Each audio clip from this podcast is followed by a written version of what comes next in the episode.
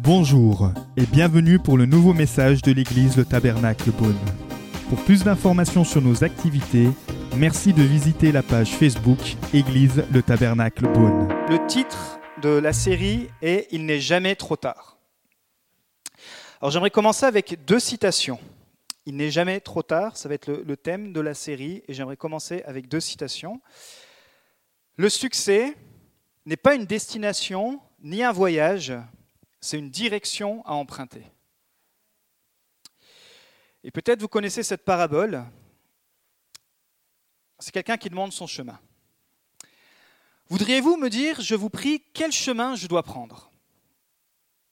L'autre personne répond, bah, tout dépend où vous voulez aller, dit le sage. Bah, cela m'est égal, dit l'indécis. Dans ce cas, peu importe le chemin, répondit le sage.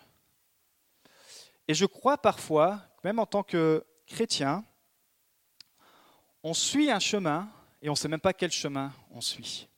On est parfois trop indécis dans nos décisions. Et le succès et l'échec dans la vie dépend entièrement des décisions. Nous prenons environ 70 décisions par jour. Calculez ça par semaine, par mois, par année, des petites, des moyennes, parfois des grosses décisions. Et c'est l'accumulation des petites décisions qui vont influencer toute notre vie. Euh, c'est Albert Camus qui dit La vie est la somme de tous vos choix. C'est intéressant. Et par exemple, on, passe par ces phases où on se demande quelles études je dois faire, dans quelle voie je dois me lancer. Moi, c'était un tourment pendant des années. Euh, Est-ce que je dois changer de métier parce que je me sens plus à ma place? C'est aussi un tournant dans ma vie quand j'ai dû changer de métier. Quelle ville choisir? Été aussi un tournant dans ma vie quand j'ai dû déménager. Qui vais-je marier? C'est aussi un tournant dans ma vie quand je me suis marié. Quand commencer un nouveau projet? Peut-être tellement de projets qui sont enfouis à l'intérieur de toi, mais qui dorment. Mais la plus importante, en tout cas des décisions, concerne votre vie spirituelle. Pourquoi? Parce que les conséquences sont éternelles. Euh, on se trouve aujourd'hui précisément à l'endroit où nous sommes à cause de nos choix.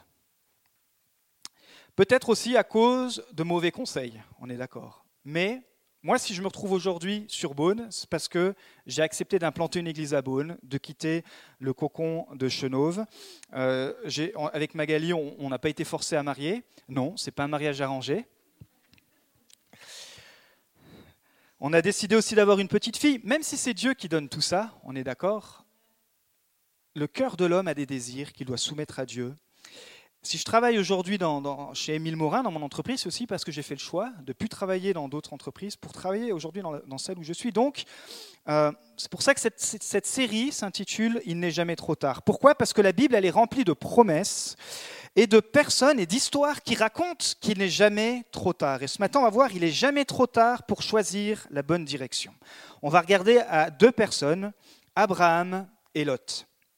Ils ont fait des choix complètement différents et leur vie ont pris deux directions complètement opposées. Pas seulement en fait leur propre vie, mais toute leur famille a subi, en bien ou en pas bien, les conséquences de leurs décisions. Leur futur et les générations futures ont été influencées. L'un a eu le succès, et il a même été appelé le père de la foi, c'est Abraham. Et l'autre, qui était aussi un croyant, c'est l'apôtre Pierre qui le cite comme un croyant. Pourtant, en tant que croyant, sa vie est littéralement un échec parce qu'il a vraiment pris des mauvaises décisions. On va lire Genèse chapitre 13. Donc il y a 17 versets qui vont s'afficher. Vous pouvez les suivre sur votre Bible. Et on donne aussi une Bible à la fin du culte si vous n'en avez pas. C'est facile, la Genèse, c'est le premier livre de la Bible. Ça devrait aller pour le trouver ce matin. Et en tout cas, je vous encourage à venir aussi avec votre Bible. Chapitre 13. Abraham remonta d'Égypte vers le Négev avec sa femme et tout ce qui lui appartenait. Lot était avec lui. Abraham était riche en troupeaux, en argent et en or. On a le droit d'être chrétien et d'être riche. Il se rendit par étapes du Negev jusqu'à Bethel, jusqu'à l'endroit où était sa tente au début entre Bethel et Haï, là où se trouvait l'autel qu'il avait fait la première fois. Là, Abraham fit appel au nom de l'Éternel. Lot, qui voyageait avec Abraham, avait aussi des brebis, des bœufs et des tentes. La région ne suffisait pas pour qu'ils habitent ensemble. En effet, leurs biens étaient si nombreux qu'ils ne pouvaient plus rester ensemble. Il y eut une dispute entre les bergers des troupeaux d'Abraham et les bergers des troupeaux de Lot. Les Cananéens et les Phérésiens habitaient alors dans le pays.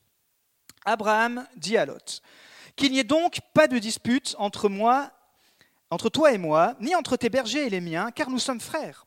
Tout le pays n'est-il pas devant toi? Sépare-toi de moi. Si tu vas à gauche, j'irai à droite. Si tu vas à droite, j'irai à gauche. Lot leva les yeux et vit que toute la plaine du Jourdain était entièrement arrosée. Avant que l'Éternel n'ait détruit Sodome et Gomorre, c'était jusqu'à Tsoar, comme un jardin de l'Éternel, comme l'Égypte.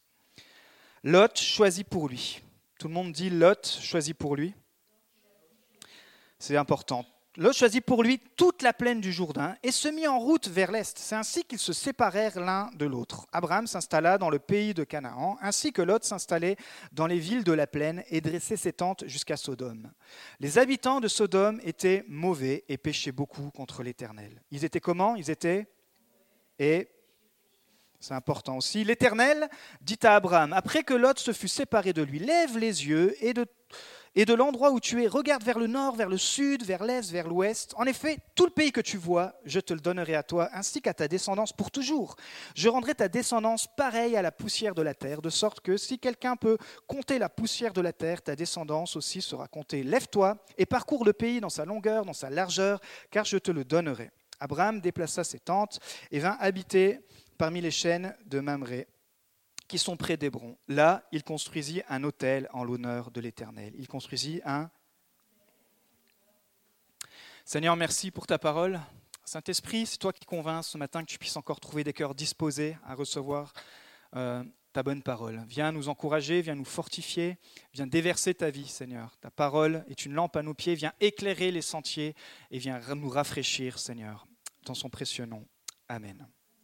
Nous sommes libres de prendre toutes les décisions qu'on veut.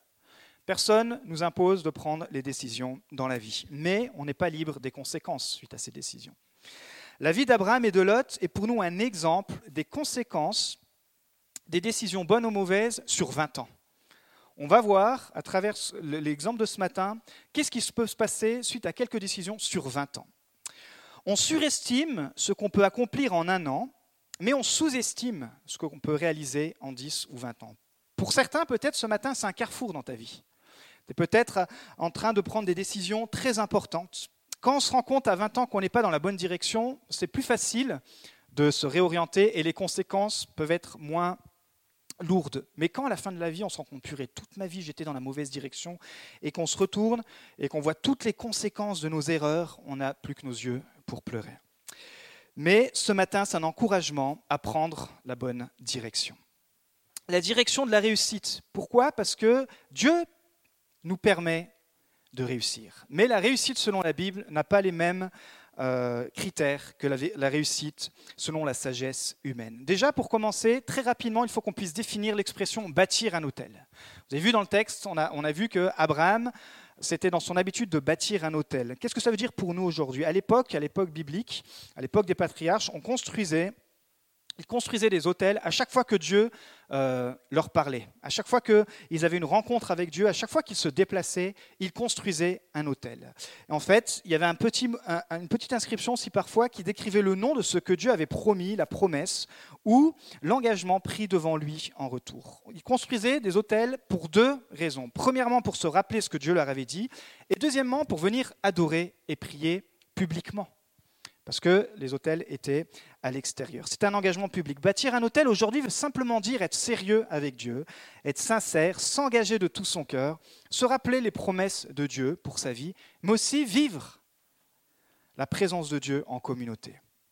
Vivre la présence de Dieu à l'église le dimanche, vivre la présence de Dieu avec les frères et sœurs en semaine, mais ne pas être seul, avoir euh, ensemble ce rendez-vous où on vient à l'autel de Dieu, dans sa présence. Important parce que ce matin, on va voir que c'est littéralement ce qui a fait la différence entre la vie d'Abraham et la vie de l'autre. Regardons rapidement au contexte historique. Il faut qu'on recule juste d'un chapitre au chapitre 12 pour situer Abraham. Abraham, c'est 2000 ans avant Jésus-Christ et Dieu lui donne une promesse incroyable. Il dit, je choisis un homme, de cet homme je vais créer une nation, de cette nation je vais faire un peuple.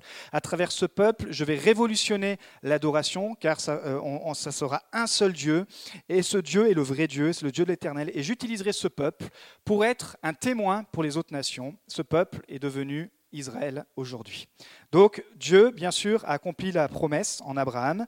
Et quand il a parlé à Abraham il y a 2000 ans, euh, bah, il y a 4000 ans, pardon, parce que c'était 2000 ans avant Jésus-Christ, bah, Abraham ne se rendait pas compte euh, vraiment de tout l'impact. Mais aujourd'hui, on est encore bénéficiaire euh, de la promesse d'Abraham. D'ailleurs, vous ne pouvez pas comprendre le, Nouveau Testament si vous ne comprenez pas l'Ancien Testament. Et vous ne pouvez pas comprendre l'Ancien Testament si vous ne comprenez pas le Nouveau Testament.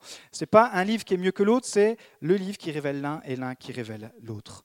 À 75 ans, Dieu demande à Abraham de quitter Ur, qui était en, euh, qui en Chaldée, qui est l'actuelle Turquie. Ils étaient dans une ville très moderne. Euh, historiquement, on a, découvert des, des pierres qui racontent combien ils avaient de, bibliothèques, etc. Donc il était vraiment dans une ville très prospère, une ville très riche. Il était en Turquie et Dieu lui dit, il faut que tu abandonnes ton confort et que tu ailles dans le pays que je te montrerai. Il faut que tu abandonnes tout et que tu ailles dans un endroit où je te montrerai. C'est comme si vous, euh, on recevait une parole ce matin, j'ai dit, bah, écoute, il faut que tu quittes ton travail, il faut que tu quittes ta place et attends avant que Dieu te montre l'endroit. Mais il faut que tu partes, mais tu ne sais pas où tu dois partir. Waouh, quelle foi incroyable il faut mettre. Et Abraham, littéralement, a dû peser le pour et le contre. Ils ont discuté avec Sarah. Il dit, mais Sarah, quand même, non, vous voulez s'établir ici, à Ur, en Kuldé, les kebabs sont tellement bons, comment on va faire? D'accord? Du coup, ils entament ce long voyage. Au revoir les kebabs, au revoir les danses orientales, au revoir tout le confort de Ur, de la Turquie. Au lieu de passer par le désert, il nous est dit qu'ils vont longer euh, les, rivières de l'Euphrate, etc., pour pas mourir de soif. C'est un long trajet. Et finalement, entre-temps, le père d'Abraham meurt. Ils arrivent finalement dans la terre promise, Canaan, l'actuel Israël d'aujourd'hui.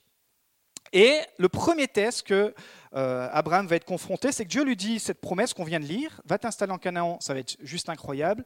Abraham arrive finalement, après des mois de trajet en Canaan, en Israël aujourd'hui, c'est la famine. C'est la famine, il n'y a plus rien à manger. Imaginez-le avec tous les troupeaux, toute la famille. Pour lui, littéralement, si les troupeaux meurent, c'est toutes ces ressources qui meurent. À travers les troupeaux, il faisait les habits. À travers les troupeaux, il mangeait. À travers les troupeaux, il faisait aussi l'échange de biens. C'est comme aujourd'hui notre monnaie. C'était la monnaie de l'époque. Il y avait beaucoup d'échanges qui se faisaient à travers les animaux. Donc, Abraham est en train de se dire, qu'est-ce que Dieu m'a fait? Et peut-être avec sa femme, ils sont en train de discuter, mais peut-être on a mal compris. Est-ce qu'il fallait vraiment venir à, Canaan? Comment ça se fait que Dieu nous envoie dans la famine alors qu'on a tout quitté? Écoute, Abraham dit, on va descendre un peu plus bas, et il décide, sans consulter Dieu, sans construire un hôtel, sans demander à Dieu, il décide de descendre en Égypte. Pourquoi? Parce qu'en Égypte, il y avait le pharaon, il y avait toutes sortes de richesses. Et Abraham arrive en Égypte, mais comme sa femme était très belle, il dit, écoute chérie, euh, on va faire t'es plus ma femme. On arrive en Égypte, tu vas être ma sœur. Ce qui était une demi-vérité parce que c'était sa demi-sœur. Il va dire, écoute, tu vas être ma sœur. Comme ça, en gros, si le pharaon se marie avec toi, peut-être que moi je pourrais aussi avoir une super place, parce que si le pharaon apprend que je suis ton mari, il va me tuer. Et il va vouloir récupérer euh, mes biens. Mais si on lui fait croire que tu es ma sœur, donc il fait ses propres plans. Et c'est quand même quelque chose de grave. Littéralement, il vend, il vend sa femme au pharaon d'Égypte. Mais Dieu intervient et protège euh, Sarah. Dieu ouvre les yeux du pharaon, envoie la malédiction, etc. Pharaon se rend compte que Abraham a menti, que Sarah, c'est vraiment sa femme. Et du coup, il engueule euh, Abraham et il les renvoie. Il dit, mais retournez dans votre pays. Donc Abraham a compris la leçon. Il reprend sa femme, toute l'équipe, et ils arrivent au chapitre 13 qu'on vient de lire euh, aujourd'hui. Il est de retour Canaan. Mais il a retenu la leçon de la, première fois. Et qu'est-ce qu'on a vu? Il, décide tout de suite d'aller construire un hôtel. Il arrive dans cette nouvelle région euh, et cette fois-ci dit, au lieu de paniquer, je vais prendre mon temps avec Dieu. Je vais construire un hôtel, je vais écrire la promesse de Dieu et je vais venir prier, je vais aller à la rencontre de mon Dieu. Et puis bien sûr, cet hôtel rappelle son engagement. Il dit, voilà, je suis retourné euh, aux anciennes choses, à l'Égypte, mais je reviens dans la promesse de Dieu. Je reviens dans mon engagement. Il va passer un autre test. Tout va bien, mais au bout de cinq ans, les bergers de Lot, de son neveu, qu'il avait adopté parce que le père de Lot était mort, et les bergers d'Abraham commencent à râler, car sur la terre, qui était très caillouteuse, il manquait de verdure. Et ça commence à se plaindre vous savez hein, les plaintes, ça commence par des petites plaintes, ça, ça commence à syndicaliser, ça commence par prendre les drapeaux, ça commence par créer des groupes, etc. etc. Il n'y avait pas de, gilet jaune, hein. mais ça commençait. Non, ça se plaint, ça se plaint parce qu'ils se rendent compte que les troupeaux ont pas assez à manger. Donc ça monte aux yeux des deux leaders, d'Abraham et puis de Lot, son neveu, et ils discutaient. Abraham comprend qu'il est temps de se séparer. Et il dit à Lot, écoute, il faut qu'on se sépare, mais je vais faire quelque chose de sympa. Je vais te demander à toi de choisir en premier. Voilà la terre que Dieu nous a donnée. Regarde, elle est incroyable. Toi, choisis. Quelle terre tu veux prendre? Choisis, si tu veux la droite, j'irai à gauche. Si tu veux la gauche, j'irai à droite. Il dit qu'il n'y ait pas de dispute entre toi et moi, mais fais ton choix. Il aurait pu dire à Lot, écoute, tu te soumets, c'est Dieu qui m'a donné la vision, je t'ai élevé, je t'ai adopté même dans ma famille, c'est grâce à moi que tu as toutes ces bénédictions. Non, Abraham, en tant que patriarche, en tant que père dans la foi, euh, en tant que coach même, en tant que mentor, il dit, écoute, vas-y, choisis. Mais et Lot, pardon, va choisir la meilleure part à ses yeux, c'est ce qu'on a lu. Lot choisit pour lui. Lot n'a pas bâti un hôtel, Lot n'est pas allé prier, Lot a été tout de suite séduit par la convoitise de ce pays. Il a dit Waouh, je vois des belles plaines. Mais euh, il connaissait le, pays de Canaan. Et au sud, il y avait cette fameuse ville de Sodome et Gomorre.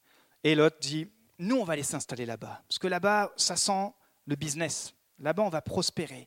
Mais la, perversité de la ville était connue, était connue de, tous les entourages et même bien loin. Mais Lot, il regarde qu'à ses propres intérêts.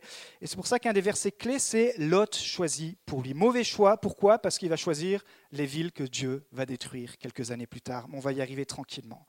La plus grande malédiction, je crois aujourd'hui, et c'est Paul qui l'avait prophétisé en parlant à son jeune pasteur Timothée, c'est l'égoïsme.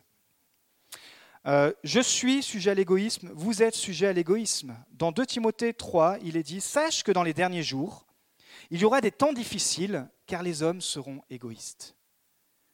Les hommes ne penseront qu'à eux. Les, hommes laisseront de côté les autres, laisseront de côté Dieu, mais ils penseront qu'à leur propre intérêt, qu'à leur business, ils penseront qu'à leurs leur difficultés, etc. Le chrétien est appelé à être christocentrique, c'est-à-dire centré sur Dieu. Dans Colossiens, il est dit que tout a été créé pour lui et par lui, pour Jésus-Christ.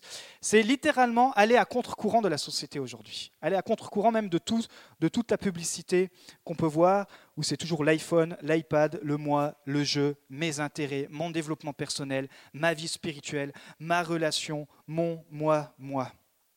Alors quelques conseils très rapides pour vaincre l'égoïsme. On devrait apprendre à moins parler de soi et à plus s'intéresser des autres. On devrait écouter les autres sans rapporter leur histoire à notre histoire. On devrait aider les autres à avoir ce qu'ils désirent. Et peut-être aussi concernant l'Église, on devrait aller à l'Église avec voir ce qu'on peut donner au lieu de voir ce qu'on peut prendre. Waouh Ça changerait complètement peut-être euh, la vision de venir à l'Église. Lot a choisi pour lui et il a pris la direction du moi-je.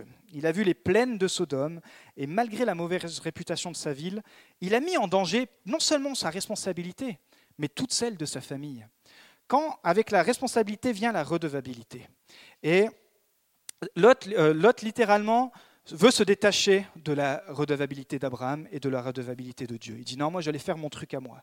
Je vais être mon propre chef, je veux l'indépendance. Il nous a dit que les habitants de Sodome étaient mauvais et péchaient beaucoup contre l'Éternel. Il n'a pas considéré les conséquences sur le futur pour sa famille.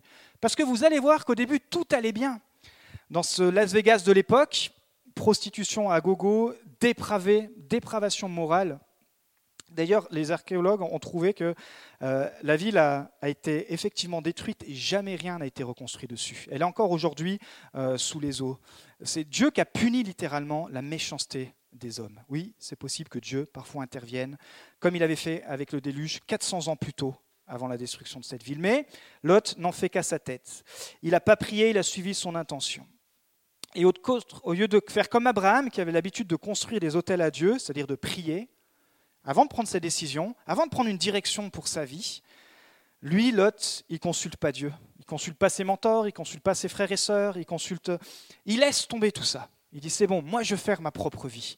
Moi, vous allez voir si je suis pas un bonhomme, je vais prendre ma famille, on va aller vivre notre foi tout seul, on va aller faire notre indépendance. Une personne qui néglige l'autel de Dieu dans ses décisions ne sera jamais dans la bonne direction. Une personne qui néglige l'autel de Dieu dans sa décision ne sera jamais dans la bonne direction. Au chapitre 19, on, constate que effectivement Lot s'est installé dans la ville de Sodome.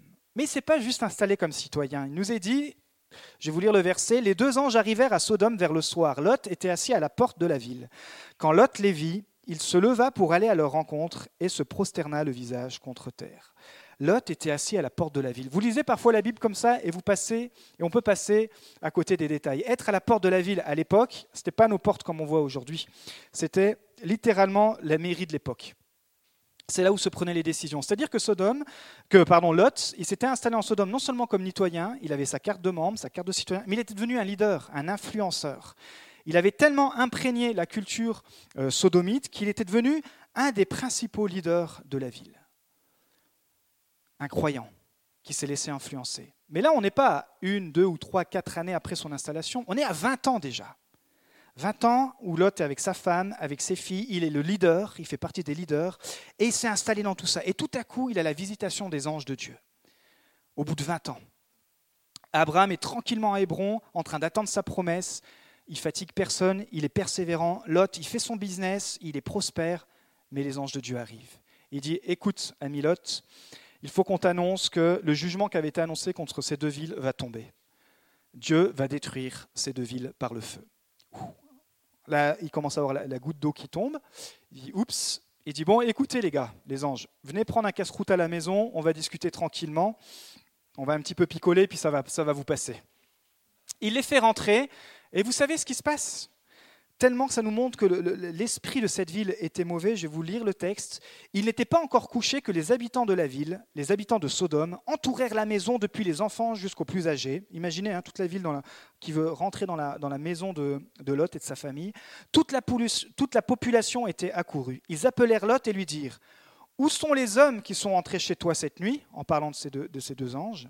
Écoutez bien, fais-les sortir vers nous pour que nous couchions avec eux. Désolé, c'est dimanche matin, mais juste pour vous dire dans quelle atmosphère de vie Lot est allé s'installer. Des hommes rentrent, qui sont des anges, qui viennent pour euh, sauver la vie de Lot, et les habitants de cette ville sont tellement mauvais qu'ils trouvent une occasion de venir coucher avec ces deux hommes. Lot va encore plus péter un câble. Au lieu de prendre position, même s'il fallait honorer les invités, qu'est-ce qu'il va dire? Pour vous dire comment il avait pris la pensée de la culture de cette ville et comment il était loin de Dieu à cause de son indépendance, de ses mauvais choix. Il va dire, bah, écoutez, tous les habitants là, non, moi je veux respecter mes hôtes. Ok, ça va bien. Qu'est-ce que tu nous proposes? Je vais vous donner mes deux filles. Vous avez le droit de violer mes deux filles. Et là, les anges pètent un câble, qui sont en train de protéger la famille. Il dit, écoute Lot, il, frappe d'aveuglement, il nous a dit toute la population, et il dit à Lot, maintenant il est temps que toi et ta famille, tu te sauves, parce que les météorites arrivent, le feu arrive, la ville va être détruite.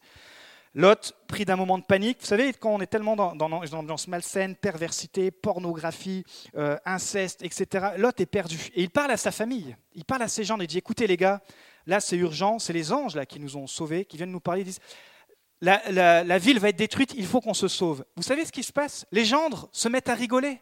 Ils ne le croient pas. Ils ne le croient même pas. Ils disent Mais c'est pas possible, c'est des blagues.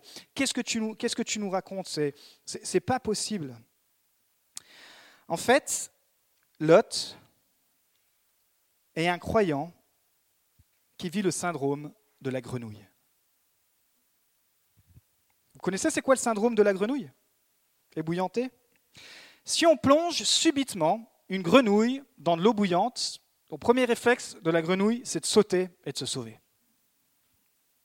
pourrez tester si vous voulez à midi.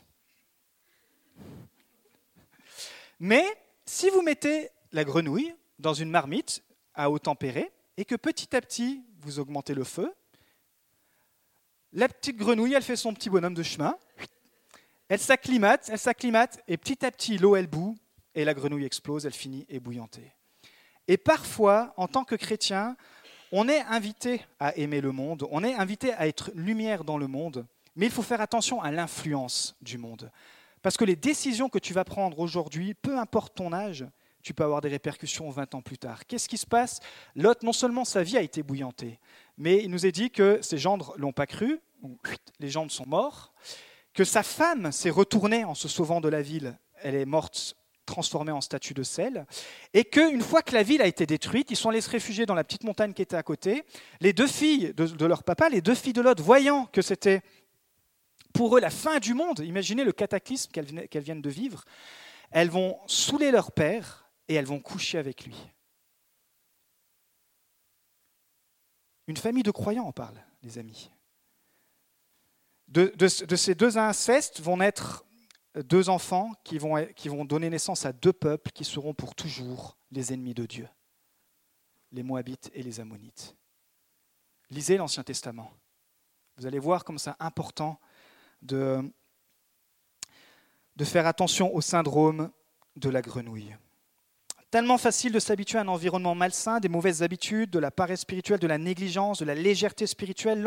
Pensait comme un sodomite car il n'avait plus d'hôtel de Dieu dans sa vie. Il n'avait plus personne à qui être redevable. Il n'avait plus un frère, une sœur, un pasteur, quelqu'un qui pouvait parler dans sa vie, dire écoute la lotte, c'est pas une bonne décision, c'est très dangereux. Et même quand les anges viennent le, le mettre en garde, il n'arrive pas. Lui va être sauvé, mais imaginez le désastre pour sa famille. Il nous est dit dans le verset, donc chapitre 19, verset 14, les gendres crurent qu'il plaisantait. Mais comme la grenouille, il n'a rien vu venir et il a fini ébouillanté. Moi, j'aimerais vous encourager ce matin à, retourner peut-être pour certains à l'autel comme Abraham, à restaurer l'autel de la présence de Dieu dans votre vie à, vous forcer, à vous discipliner à, relire la parole de Dieu, à trouver un frère, une sœur, un, pasteur, quelqu'un qui puisse vous suivre, auprès duquel vous pouvez être redevable, dire j'ai besoin que tu parles dans ma vie. Oui, je veux, euh, je veux avoir, être entouré spirituellement. Lot a non seulement perdu la direction pour sa vie, mais aussi la direction pour sa famille. Il a perdu son leadership de père, de conseiller, de leader. Il a perdu toute sa crédibilité. Quand il va vouloir sauver sa famille, ils vont même pas vouloir le croire. Et parfois, les chrétiens, on s'étonne que dans nos propres familles, on nous, nous, prenne plus au sérieux. Il dit, mais regarde ta vie la semaine. Regarde un peu tes habitudes et tu dis que, que Dieu peut me guérir, tu dis que Dieu peut répondre à mes prières, tu dis que Dieu peut satisfaire mon âme, mais, regarde ta vie. Est-ce que ta vie me démontre ce que tu me dis? Vous voyez ce que je veux dire? Ce n'est pas de l'accusation ce matin, on est d'accord. Mais c'est de se mettre en face de notre responsabilité, on est libre de nos choix, mais on doit subir parfois les conséquences. Et en tant que chrétien, non seulement on devient responsable, mais on devient redevable de la lumière que Dieu a mis en nous. Et ça demande d'aller à contre-courant, parfois, même contre certaines invitations, contre certains milieux. Seigneur, écoute, je ne les juge pas, mais je prends de la distance. Parce que je sais que de m'entourer de ce cercle de fréquentation, peut-être que dans 20 ans, voilà où je finirai. Pas tout de suite. La technique de l'ennemi, c'est ça, c'est la technique de, de la grenouille. C'est confortable au début. On a plein de choses, on a plein de, on a plein de business, mais au bout de 20 ans, on se retrouve avec des conséquences incroyables. Quand tu cumules les mauvaises décisions, tu perds ton leadership. Le but, c'est pas de cacher notre vie. Parce que vous savez, après, on dit waouh, mais c'est des messages de condamnation, il faut qu'on cache notre vie, qu'on porte un visage le dimanche. Non. Le Saint-Esprit convainc pour apporter la lumière dans nos vies. Et ce matin, vous êtes d'accord que ce message me le prêche aussi à moi aussi? C'est très beau de faire un message comme ça et de vivre une vie complètement débridée toute la semaine. Comme j'expliquais pendant le groupe Plus, je ne trompe pas ma femme, pas parce que je suis marié, mais parce que je l'aime. Je ne trompe pas Dieu, pas parce qu'il m'a sauvé, mais parce que je l'aime. Pas parce que j'ai peur du jugement, du divorce, mais parce que... c'est ça la relation en fait. C'est je suis Dieu et je vais à contre-courant peut-être des mauvaises choses, pas parce que euh, je suis obligé de le faire, mais parce que mon amour pour Dieu m'aide à repousser mon amour des choses qui peuvent blesser Dieu. Les deux filles de Lot ont fait quand même quelque chose d'incroyable. Elles ont fait boire leur père et elles ont commis l'inceste. Tu es libre de tes choix, mais pas des conséquences. Imaginez si Lot avait pris la bonne décision 20 ans plus tôt. Juste 20 années se sont écoulées entre le moment où il y a eu cette dispute entre les bergers et Abraham. Il aurait pu dire, écoute, toi tu t'installes à Hébron, moi je vais juste dans le pays à côté, mais je m'éloigne de Sodome, je ne vais pas dans cette ville. Imaginez comment ça a dû ruminer. Il se retrouve veuf, il se retrouve avec... Vous savez, pour avoir des petits-enfants, pour les grands-parents, c'est une joie. Mais dans cette famille, surtout les, les familles en plus de l'époque où tout le monde le savait, imaginez la honte pour cette famille. Dis, ah ouais, tu as eu des petits-enfants, mais waouh, l'histoire derrière ces petits-enfants. Le succès dans la vie d'Abraham vient de ses décisions. Dieu l'a béni au-delà de ce qu'il pouvait espérer, nous a dit du nord au sud et de l'est à l'ouest. C'est la promesse qu'il a pour chaque croyant. C'est la promesse qu'il avait pour Lot. C'est la promesse qu'il a pour toi ce matin. C'est des promesses qui sont multidirectionnelles. Où que tu sois, Dieu veut te bénir.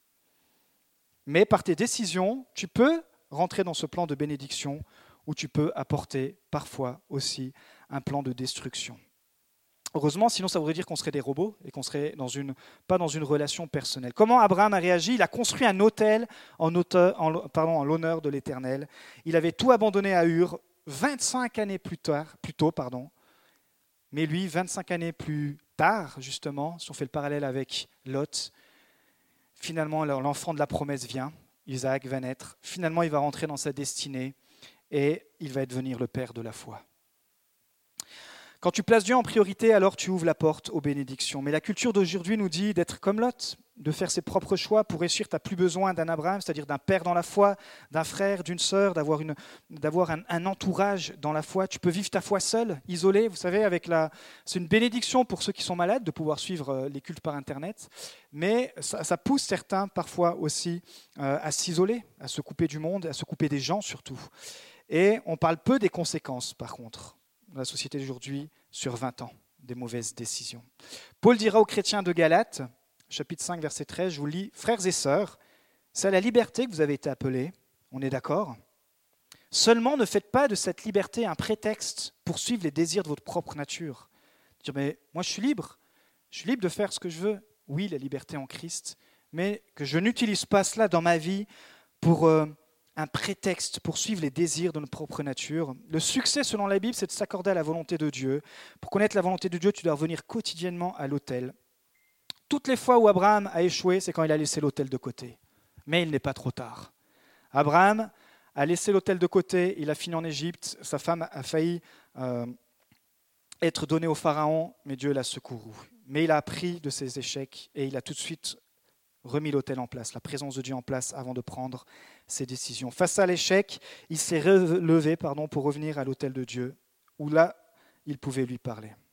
À 80 ans, il est arrivé en Canaan, c'était la famine. Mais à 100 ans, il était béni plus que tous les autres hommes sur terre à ce moment-là.